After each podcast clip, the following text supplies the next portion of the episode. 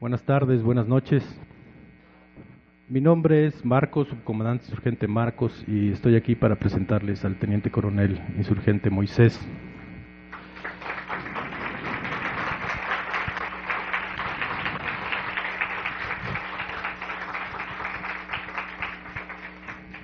Él es el encargado por parte de la Comandancia General del EZLN del trabajo internacional, lo que llamamos la Comisión Intergaláctica y la Sexta Internacional, porque de todos nosotros es el único que les tiene paciencia a ustedes. Vamos a, bueno, vamos a hablar despacio para la traducción. We will speak slowly for the traduction. Nous allons parler doucement pour la traduction. Queremos agradecerles que hayan venido hasta acá a conocer directamente lo que está sucediendo con el proceso zapatista, no solo con las agresiones que estamos recibiendo, sino también los procesos que se están construyendo aquí en territorio rebelde, en territorio zapatista. Esperamos que lo que vean, que lo que escuchen, sirva para que puedan llevar esa palabra muy lejos a Grecia, a Italia, a Francia, a España, al País Vasco, a Estados Unidos y al resto de nuestro país con nuestros compañeros de la otra campaña. Ojalá y no vayan a ser como la llamada Comisión Civil Internacional de Observación de los Derechos Humanos, que lo único que vino a hacer aquí hace unos meses fue a lavarle las manos al gobierno perredista de Chiapas, al decir que las agresiones que sufrían nuestros pueblos no venían del gobierno estatal, sino del gobierno federal.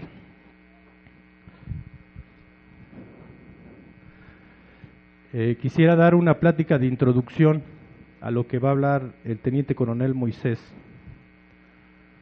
Nos da gusto que haya coincidido con su visita de ustedes acá, que él ande por esta zona.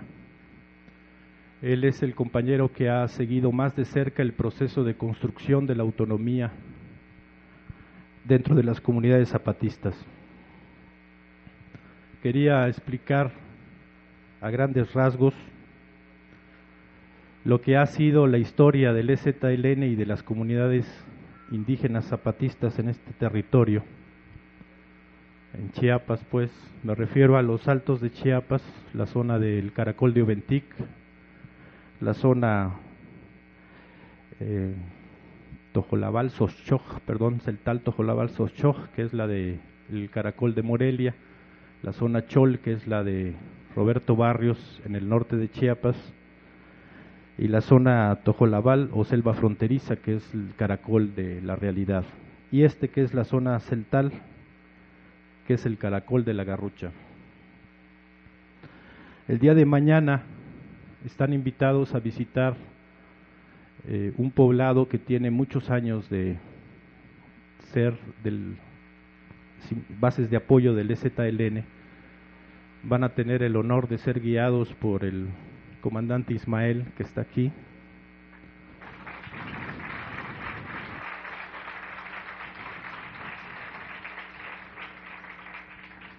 Este compañero, junto con el señor Ick, el finado comandante Hugo o Francisco Gómez, que era su nombre civil, estuvieron recorriendo estas cañadas hablando de la palabra zapatista cuando nadie estaba con nosotros. Él los va a llevar, van a ir a ver el lugar donde los soldados estaban buscando marihuana. Queremos que ustedes vean si hay marihuana.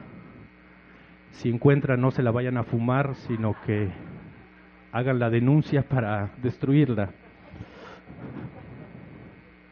No, no hay marihuana, pero no nos creen a nosotros, a lo mejor ustedes, ustedes menos, ya que los vean no les van a creer nada.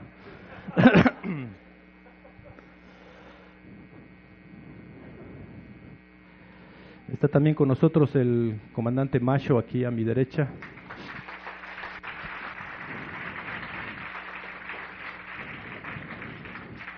También es de los compañeros comandantes que acompañaron al señor Ick, al comandante Hugo, cuando apenas empezaba el EZLN en esta cañada, y es parte de la comisión sexta del EZLN. Estuvo con nosotros en el noroeste de la República Mexicana recorriendo pueblos indios y compañeros y compañeras de la otra campaña en México, en esa parte del país. ¿Cómo empezó todo? Hace 24 años, casi 25, eh, llegó un pequeño grupo de urbanos o de ciudadanos, como les decimos nosotros, no a esta parte de la selva, sino mucho más adentro, lo que ahora se conoce como la Reserva de Montes Azules. En esa zona no había nada más que animales salvajes de cuatro patas y animales salvajes de dos patas que éramos nosotros. Y la concepción de ese pequeño grupo, estoy hablando de 1983, 1984, o sea, hace 24, 25 años, era la tradicional de los movimientos de liberación en América Latina. Es decir, un pequeño grupo de iluminados que se alcen armas contra el gobierno y eso provoca que mucha gente lo siga, se levante y se tumbe al gobierno y se instale un gobierno socialista. Estoy siendo muy esquemático, pero básicamente es lo que se conoce como la teoría del foco guerrillero. Ese pequeño grupo de los que quedamos entonces tenía esa concepción tradicional, clásica u ortodoxa, si lo quieren llamar así, pero tenía también una carga ética y moral que no tenía precedentes en los movimientos guerrilleros o armados en América Latina. Esta herencia ética y moral venía de otros compañeros que ya habían muerto enfrentándose al ejército federal y a la policía secreta del gobierno mexicano. Durante todos esos años estábamos solos, no había compañeros en los pueblos, nadie de Grecia venía a vernos, ni de Italia, ni de Francia, ni de España, ni del País Vasco, vaya, ni de México, porque este era el rincón más olvidado de este país. Eso, que era algo en contra, más adelante se iba a convertir en una ventaja. El hecho de estar aislados y olvidados nos permitió entonces hacer un proceso de involución. Alguno que sea ortodoxo conocerá el libro que dice la transformación del mono en hombre. En ese entonces fue al revés, el hombre se transformó en mono, que era lo que éramos nosotros, incluso físicamente. Por eso uso pasamontaña. Pues. Es una cuestión de estética y buen gusto que hay que taparse la cara. Este pequeño grupo sobrevivió a la caída del muro de Berlín, al derrumbe del campo socialista, a la claudicación de la guerrilla en Centroamérica, primero con el FMLN en El Salvador, luego con aquello que alguna vez se llamó el Frente Sandinista de Liberación Nacional en Nicaragua y más después la Unión Revolucionaria de Guatemala, Unión Revolucionaria Nacional de Guatemala. Lo que lo hizo sobrevivir fueron dos elementos, según nosotros. Uno era la necedad o la terquedad que probablemente esa gente traía en el DNA, y la otra fue la carga moral y ética que había heredado de los compañeros y compañeras que habían sido asesinados por el ejército en estas montañas precisamente. Las cosas hubieran quedado ahí con dos opciones. Un pequeño grupo que pasa décadas encerrado en la montaña, esperando algún momento que pasa algo y y puede actuar dentro de la realidad social, o terminar como alguna parte de la izquierda radical en México entonces, como diputados, senadores o presidentes legítimos de la izquierda institucional en México. Pasó algo que nos salvó, nos salvó y nos derrotó en esos primeros años. Y lo que pasó está sentado aquí a mi izquierda, que es el teniente coronel insurgente Moisés, el comandante Macho, el comandante Ismael y muchos otros compañeros que convirtieron el EZLN en un movimiento guerrillero, de un movimiento guerrillero foquista y ortodoxo en un ejército de indígenas. No se trataba solo de que era un ejército mayoritariamente compuesto por indígenas, mayoritariamente me estoy cubriendo porque en realidad de cada 100 combatientes, 99 eran indígenas y uno era mestizo. No solo eso, sino que ese ejército y su concepción sufrió una derrota en su planteamiento iluminado, su planteamiento de dirección caudillista, revolucionario clásico, donde un, un hombre o un grupo de hombres se convierte en el salvador de la humanidad o del país. Lo que pasó entonces es que ese planteamiento fue derrotado a la hora que confrontamos a las comunidades y nos dimos cuenta no solo que no nos entendían, sino que su propuesta era mejor algo había pasado en todos los años previos, décadas previas, siglos anteriores. Nos estábamos enfrentando a un movimiento de vida que había logrado sobrevivir a los intentos de conquista de España, de Francia, de Inglaterra, de Estados Unidos y de todas las potencias europeas, incluyendo la Alemania nazi en 1940-1945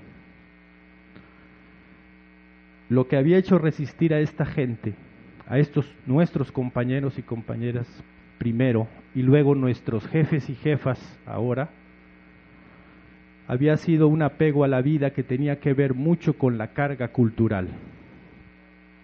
La lengua, el lenguaje, la forma de relacionarse con la naturaleza, presentaba una alternativa no sólo de vida, sino de lucha no les estábamos enseñando a nadie a resistir, nos estábamos convirtiendo en alumnos de esa escuela de resistencia de alguien que llevaba cinco siglos haciéndolo. Los que venían a salvar a las comunidades indígenas fueron salvados por ellas y encontramos rumbo, destino, camino, compañía y velocidad para nuestro paso. Lo que entonces y ahora llamamos la velocidad de nuestro sueño. El STLN tiene muchas deudas con ustedes, con gente como ustedes en México y en todo el mundo, pero nuestra deuda fundamental está en nuestro corazón, en el corazón indígena, en esta comunidad y en miles de comunidades como esta que están pobladas por compañeros, bases de apoyo zapatistas. El momento en que el pequeño grupo guerrillero hace contacto con los pueblos, hay un problema y una lucha. Yo tengo una verdad, yo el grupo guerrillero, y tú eres un ignorante, te voy a enseñar, te voy a adoctrinar, te voy a educar, te voy a formar error y derrota. A la hora que se empieza a construir el puente del lenguaje y empezamos a modificar nuestra forma de hablar, empezamos a modificar nuestra forma de pensarnos a nosotros mismos y de pensar el lugar que teníamos en un proceso. Servir.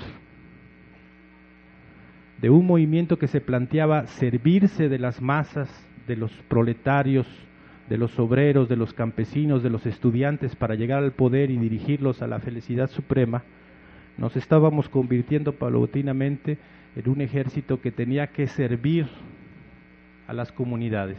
En este caso, las comunidades indígenas celtales, que fueron las primeras donde nos instalamos, que fue en esta zona. El contacto con los pueblos significó un proceso de reeducación más fuerte, más terrible que los electroshocks que acostumbran en las clínicas psiquiátricas.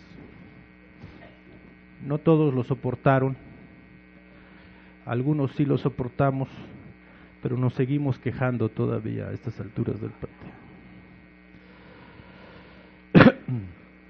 ¿Qué pasó después? Lo que pasa es que el EZLN se convierte en un ejército de indígena al servicio de los indígenas y pasa de los seis con que empezamos el EZLN a más de seis mil combatientes. ¿Qué es lo que detona el alzamiento del primero de, de enero de 94? ¿Por qué decidimos alzarnos en armas? La respuesta está en los niños y en las niñas. No fue un análisis de la coyuntura internacional. Cualquiera de ustedes estará de acuerdo conmigo en que la coyuntura internacional no era propicia para un alzamiento armado. El campo socialista había sido derrotado, todo el movimiento de izquierda en América Latina estaba en una etapa de repliegue. En México la izquierda estaba llorando la derrota después de que Salinas de Gortari no solo había hecho un fraude, sino había comprado a buena parte de, lo que era la conciencia crítica de la izquierda en México. Cualquiera mínimamente razonable nos hubiera dicho, no hay condiciones, no se alcen en armas, entreguen las armas, entren a nuestro partido, etcétera, etcétera. Pero hubo algo adentro que hizo que desafiáramos esos pronósticos y esas coyunturas internacionales. El STLN entonces se plantea por primera vez desafiar el calendario y la geografía de arriba. Los niños y las niñas, les dije, ocurrió que en esos años, a partir de los principios de los 90, en 1990, hubo una reforma que impedía que los campesinos pudieran acceder a la tierra. La tierra, como van a ver mañana, cuando suban la loma que va hacia el pueblo de Galeana, esa era la tierra que tenían los campesinos, laderas empinadas llenas de piedra. Las buenas tierras estaban en manos de los finqueros, en los próximos días van a ir a ver también esas fincas y van a poder ver la diferencia entre la calidad de tierra. Se acabó la posibilidad de acceder a un terreno de tierra y al mismo tiempo las enfermedades empezaron a acabar con los niños y con las niñas. En 1990 a 1992 no había niño en la selva lacandona que llegara a los cinco años. Antes de los cinco años morían de enfermedades curables. No era el cáncer, no era el SIDA, no eran enfermedades del corazón, eran enfermedades curables, tifoidea, tuberculosis y a veces una simple calentura que era que la que mataba a niños y a niñas menores de cinco años. Yo sé que en la ciudad esto puede ser hasta una ventaja, mientras menos burros, más elotes, dicen. Pero en el caso de un pueblo indígena, la muerte de su niñez significa su desaparición como pueblo. en el proceso natural, los adultos crecen, se hacen ancianos y mueren. Si no hay niños, esa cultura desaparece. La mortandad de los indígenas de los niños y de las niñas indígenas agudizó todavía el problema, pero la diferencia que había aquí al resto de otros pueblos indios es que aquí había un ejército rebelde, armado. fueron las mujeres las que empezaron a empujar esto. No fueron los hombres. Yo sé que la tradición en México, los mariachis, Pedro Infante y todo eso, es que los hombres somos muy machos. Pero no fue así. Los que empezaron a empujar, hay que hacer algo, ya no, y ya basta, fueron las mujeres que veían morir a sus hijos y a sus hijas. Empezó a haber una especie de rumor en todas las comunidades, hay que hacer algo, ya basta, ya basta, en todas las lenguas. Para entonces ya estábamos también en la zona de los altos y ahí teníamos dos compañeras que habían sido y son todavía la columna vertebral en ese trabajo. La afinada comandanta Ramona y la comandanta Susana.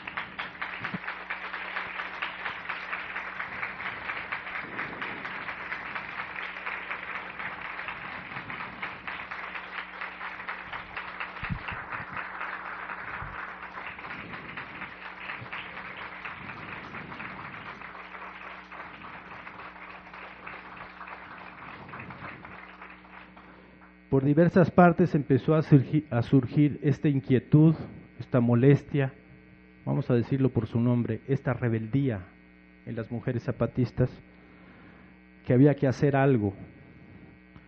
Nosotros hicimos lo que teníamos que hacer entonces, que era preguntarle a todos qué íbamos a hacer. Hubo, hubo entonces, en 1992, una consulta sin televisión, sin gobierno del Distrito Federal, sin nada lo que hubo o lo que hay ahora. Y pueblo por pueblo se pasó y se realizaron asambleas como esta en la que estamos ahorita. Se planteaba el problema. La disyuntiva era muy sencilla. Si nos alzamos en armas, nos van a derrotar. Pero va a llamar la atención y va a mejorar las condiciones de los indígenas. Si no nos alzamos en armas, vamos a sobrevivir, pero vamos a desaparecer como pueblos indios. La lógica de muerte es cuando nosotros decimos no nos dejaron otra opción. Ahora, después de 14, casi 15 años, nosotros, los que llevamos más tiempo aquí, decimos, qué bueno que no teníamos otra opción. Los pueblos dijeron, para eso estás, pelea, pelea con nosotros. No se trataba solo de una relación formal de mando, porque formalmente era al revés, formalmente el EZLN era el mando y los pueblos eran los subordinados, pero en los hechos, en la realidad, era al contrario los pueblos sostenían, cuidaban y hacían crecer al Ejército Zapatista de Liberación Nacional. En ese entonces fue importante también la participación de un compañero mestizo de la ciudad, el subcomandante insurgente Pedro,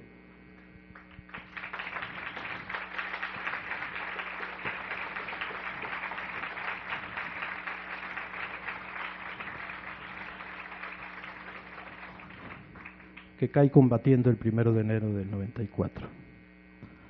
Cuando llevamos esa disyuntiva y los pueblos dicen, alcémonos en armas,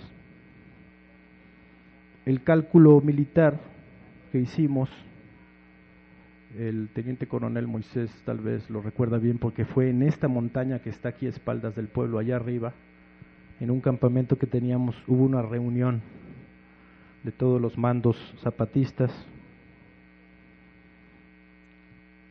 y el planteamiento que yo les hice fue este, tenemos que pensar lo que vamos a hacer porque cuando empecemos a echar a andar algo no va a poder estar marcha atrás. Si nosotros le empezamos a preguntar a la gente si nos alzamos en armas o no, ya no vamos a poder detener. Sabíamos y sentíamos que la respuesta iba a ser sí. Y sabíamos y sentíamos que los que iban a caer éramos los que estamos reunidos en estas montañas aquí arriba de la garrucha. Pasó lo que pasó, no les voy a contar el primero de enero 94 porque ustedes empiezan a saber de nosotros, bueno algunos porque otros apenas estaban muy chavitos. Y se abre una etapa de resistencia, decimos nosotros, donde se pasa de la lucha armada a la organización de la resistencia civil y pacífica. Algo pasó en todo este proceso que quiero llamar la atención que es el cambio en la posición del EZLN respecto al problema del poder. Y esta definición frente al problema del poder es la que va a marcar de manera más honda la huella en el camino zapatista. Nosotros nos habíamos dado cuenta, y en el nosotros que digo ya van incluidas las comunidades, no solo el primer grupo, nos habíamos dado cuenta que las soluciones, como todo en este mundo, se construyen desde abajo hacia arriba. Y toda nuestra propuesta anterior y toda la propuesta de la izquierda ortodoxa hasta entonces era al revés. Era desde arriba se solucionan las cosas para abajo. Este cambio de abajo para arriba significaba para nosotros no organizarnos ni organizar a la gente para ir a votar, ni para ir a una marcha, ni para gritar, sino para sobrevivir y para convertir la resistencia en una escuela. Esto fue lo que hicieron los compañeros, no el EZLN original, aquel pequeño grupo, sino el EZLN ya con este componente indígena. Esto que ahora se conoce a grandes rasgos como la construcción de la autonomía zapatista, es un proceso que les va a detallar ahora el teniente coronel insurgente Moisés. Antes de eso, quería yo señalar algunas cosas. Se dice, no sin razón, que en los últimos dos años, 2006 y el 2007, el subcomandante Marcos trabajó con empeño y con éxito en destruir la imagen mediática que se había construido en torno a él. Y les llama la atención cómo gente que antes estaba cerca, ahora se han alejado o se han vuelto definitivamente antizapatistas. Algunos de ellos fueron a sus países a dar pláticas, y fueron recibidos como si fueran los que se alzaron en armas. Eran los zapatólogos dispuestos a viajar con todos los gastos pagados, a recibir los aplausos, las caravanas y alguno que otro favor cuando viajaban al extranjero. ¿Qué pasó? Les voy a decir cómo lo vemos nosotros, ustedes tendrán su visión. A la hora que se alce el ZLN, surge, voy a explicarme, aquí en las zonas indígenas se habla mucho de los coyotes. Los coyotes, quiero hacer la diferencia porque para los yaquis y los mayos el coyote es muy chingón, pues es emblemático. En Chiapas no, el coyote es el intermediario es alguien que compra barato a los indígenas y luego revende caro en el mercado. Cuando se da el alzamiento zapatista, surgen lo que nosotros llamamos los intermediarios de la solidaridad, o sea, los coyotes de la solidaridad. Esta gente que decía y aún dice que tiene la interlocución con el zapatismo, que tienen el teléfono rojo, que son los que saben cómo está la cosa aquí, y eso le significa un capital político. Vienen y traen alguna cosita, o sea, pagan barato, y van y se presentan como los enviarios, emisarios, perdón, del ZLN, cobran caro. La aparición de este grupo de intermediarios, donde había políticos, intelectuales, artistas, y gente del movimiento social nos ocultó a nosotros la existencia de otras cosas, de otros abajos. Nosotros intuíamos que la España de abajo estaba ahí, que el país vasco en rebeldía estaba ahí, que la Grecia rebelde estaba ahí, que la Francia insurrecta estaba ahí, que la Italia de lucha estaba ahí, pero no la veíamos. Y temíamos entonces que ustedes tampoco nos vieran a nosotros.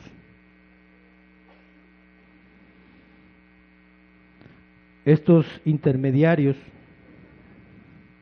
organizaban y hacían cosas cuando estábamos de moda y cobraban su capital político. Así como hay quien organiza conciertos que dice que son para acá y se queda con una parte, cobra como su salario o lo que le toca a su organización. Había otro abajo. Nosotros siempre teníamos esa idea. El zapatismo siempre se ha planteado que no es el único rebelde ni el mejor.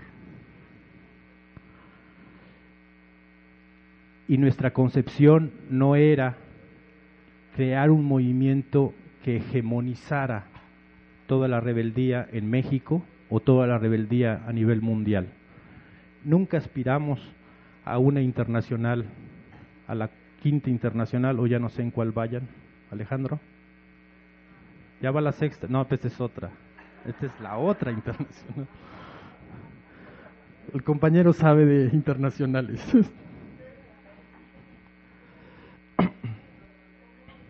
¿Qué pasó? Yo les voy a decir algunas cosas que para ustedes no será novedad. El cuento de una izquierda institucional está perfectamente clara para los españoles, con Rodríguez Zapatero, Felipe González, para el País Vasco, Gora Escuela. Más todavía, para la Italia rebelde tampoco debe ser una novedad, y Grecia, bueno, nos puede explicar también mucho de eso. Desde Mitterrand, el varón, en Francia igual. En México no, sigue habiendo esa expectativa que es posible que la izquierda que padecemos ahora, si llega al poder, lo va a hacer impunemente. Quiere decir, va a poder llegar a gobernar sin dejar de ser de izquierda. España, Italia, Francia, Grecia, prácticamente todos los países del mundo pueden dar cuenta de lo contrario, de gente de izquierda consecuente, no necesariamente radical, que en el momento en que llega al poder deja de serlo, varía la velocidad, varía la profundidad, pero indefectiblemente se transforman. Eso es lo que nosotros llamamos el efecto estómago del poder. O te digiere o te hace mierda.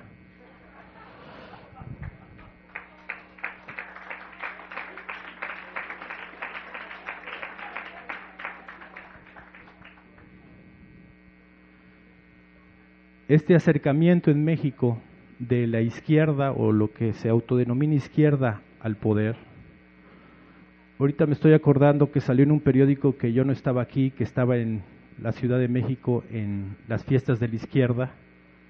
No sabía que había izquierda en la Ciudad de México. Y hacen fiestas, sí hay todavía, pero es otra izquierda, pues. En el momento en que se presentó la posibilidad del poder, empezó a surgir este proceso de digestión y defecación del poder sobre esa izquierda a los zapatistas y a todo aquel que se puso en el centro, perdóname si rompo algún corazón, pero el centro no está en el centro, está pegado a la derecha. Es el otro lado, a la derecha. Bueno, a la derecha de ustedes. Entonces nosotros teníamos que, se nos pedía por este grupo de intelectuales, artistas, líderes sociales, que volviéramos la historia hasta 1984, cuando pensábamos que un grupo o una persona, si llega al poder, transforma todo hacia abajo. y que nosotros depositáramos la confianza, el futuro, nuestra vida y nuestro proceso a un iluminado, a una persona, junto con una banda de 40 ladrones, que es la izquierda en México. Nosotros dijimos que no. No es que nos sea antipático el presidente legítimo, antipático, perdón, sino simple y sencillamente no creemos en ese proceso, no creemos que alguien, ni siquiera alguien tan guapo como el subcomandante Marcos, sea capaz de hacer esta transformación. Bueno, las piernas. Nosotros no podíamos hacer eso y entonces se da la ruptura. Yo quiero llamarles la atención sobre una cosa. Entonces dijimos lo que iba a pasar, lo que está pasando ahorita. Cuando nosotros lo dijimos, dijeron que le estábamos haciendo el juego a la derecha. A la hora, ahora, que están repitiendo hasta con nuestras mismas palabras lo que dijimos hace dos años, se dice que es para hacerle un servicio a la izquierda. El zapatismo es incómodo, como si en el rompecabezas del poder llegara una pieza que no encaja y que hay que deshacerse de ella. De todos los movimientos que hay en México, uno de ellos, no el único, el zapatismo es incómodo para esta gente. Es un movimiento que no permite conformarse, que no permite rendirse, que no permite claudicar, que no permite venderse. Y en los movimientos de arriba, esa es la lógica, eso es lo racional, es la realpolitik, como dicen.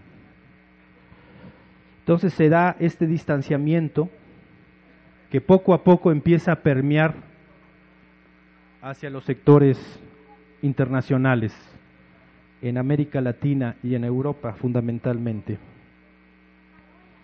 En ese trayecto, sin embargo, se construyeron relaciones más sólidas.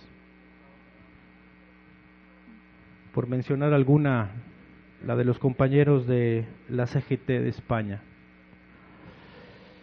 el movimiento cultural rebelde del País Vasco, la Italia social, y más recientemente la Grecia rebelde e insumisa que hemos encontrado. Este corrimiento a la derecha se oculta de la siguiente forma, se dice, el EZLN se radicalizó y se hizo más de izquierda. Disculpen, pero nuestro planteamiento sigue siendo el mismo. No buscamos la toma del poder. Se va a quemar.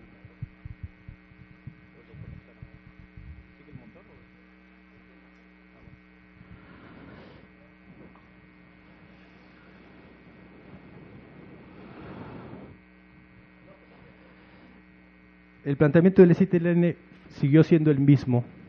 Quiero decir, no planteamos la toma del poder, pensamos que las cosas se construyen desde abajo. Y lo que ocurrió es que esos sectores, los intermediarios de la solidaridad, los coyotes internacionalistas o la internacional del coyotaje, se había corrido a la derecha, porque el poder no te deja acceder a él impunemente. El poder es un club exclusivo, que tiene determinados requisitos para entrar a él. Lo que los zapatistas llamamos la sociedad del poder tiene reglas y solo se puede acceder a él si se cumplen determinadas reglas. Cualquiera que busque la justicia, la libertad, la democracia, el respeto a la diferencia, no tiene posibilidad de acceder ahí, a menos que claudique de esas ideas. Cuando nosotros empezamos a ver este corrimiento a la derecha del sector aparentemente más zapatista, empezamos a preguntarnos por qué había abajo, qué había detrás. Para ser sinceros, empezamos al revés, empezamos en el mundo, o sea, internacionalmente, y luego nos preguntamos por México. Por razones que tal vez ustedes puedan explicar, la cercanía del zapatismo fue más fuerte con otros países que con México. Y fue más fuerte en México que con la gente de Chiapas. Como si hubiera una relación inversa en la geografía, quien vivía más lejos estaba más cerca nuestro y quien vivía más cerca estaba más alejado de nosotros. Llegó la idea de buscarlos con la intuición y el deseo de que existieran, ustedes, otros como ustedes. Vino la sexta declaración, la ruptura definitiva con este sector de los coyotes de la solidaridad y la búsqueda en México y en el mundo de otros que fueran como nosotros, pero que fueran diferentes. Además de esta posición frente al poder, hay una característica esencial en el zapatismo y lo van a ver ahora que estén en estos días aquí, o si hablan con los consejos autónomos y con las juntas de buen gobierno, o sea, con las autoridades autónomas. La renuncia a hegemonizar y homogenizar la sociedad. Nosotros no pretendemos un México zapatista, ni un mundo zapatista. No pretendemos que todos se hagan indígenas. Nosotros queremos un lugar, aquí, el nuestro, que nos dejen en paz, que no nos mande nadie. Eso es la libertad, que nosotros decidamos lo que queremos hacer. Y pensamos que solo es posible si otros como nosotros quieren y luchan por lo mismo y se establece una relación de compañerismo, decimos nosotros. Eso es lo que quiere construir la otra campaña, eso es lo que quiere construir la Sexta Internacional. Un encuentro de rebeldías, un intercambio de aprendizajes y una relación más directa, no mediática, sino real de apoyo entre organizaciones. Hace unos meses vinieron aquí compañeros de Corea, de Tailandia, de Malasia, la India, Brasil, España y no me acuerdo de qué otros lados, de Vía Campesina. Nosotros lo vimos en la realidad, estábamos ahí con ellos y cuando hablamos les dijimos, el encuentro entre dirigentes para nosotros no vale nada ni siquiera la foto que se tome. Si las dirigencias de dos movimientos no sirven para que los movimientos se encuentren y se conozcan, esas dirigencias no sirven. Nosotros les decimos lo mismo ahora a cualquiera que viene a proponer eso. Lo que nos interesa es lo que está detrás, ustedes, otros como ustedes. No podemos ir a Grecia, pero podemos hacer el cálculo y de decir que los que quisieron venir no están todos aquí. ¿Cómo podemos hablar con esos otros y decirles que no queremos limosna, que no queremos lástima, que no queremos que nos salven la vida, que queremos un compañero, una compañera y uno compañeroa en Grecia? Que luche por lo suyo. En Italia, en el País Vasco, en España, en Francia, en Alemania, Dinamarca, Suecia. No voy a decir todos los países porque tal que me falta uno y viene la protesta. ¿Para dónde miramos nosotros? Cuando les hago este rápido recorrido, les hablo de una herencia moral y ética de los que nos fundaron. Tiene que ver sobre todo con la lucha y el respeto por la vida, por la libertad, por la justicia y por la democracia. Nosotros tenemos una deuda moral con nuestros compañeros, no con ustedes, no con los intelectuales que se alejaron, no con los artistas, ni con los escritores, ni los líderes sociales que ahora son antizapatistas nosotros tenemos una deuda con aquellos que murieron luchando. Y nosotros queremos que llegue el día que nosotros podamos decirle a ellos y a ellas, a nuestros muertos y a nuestras muertas, tres cosas nada más. No nos rendimos, no nos vendimos, no claudicamos. Teniente Coronel Moisés.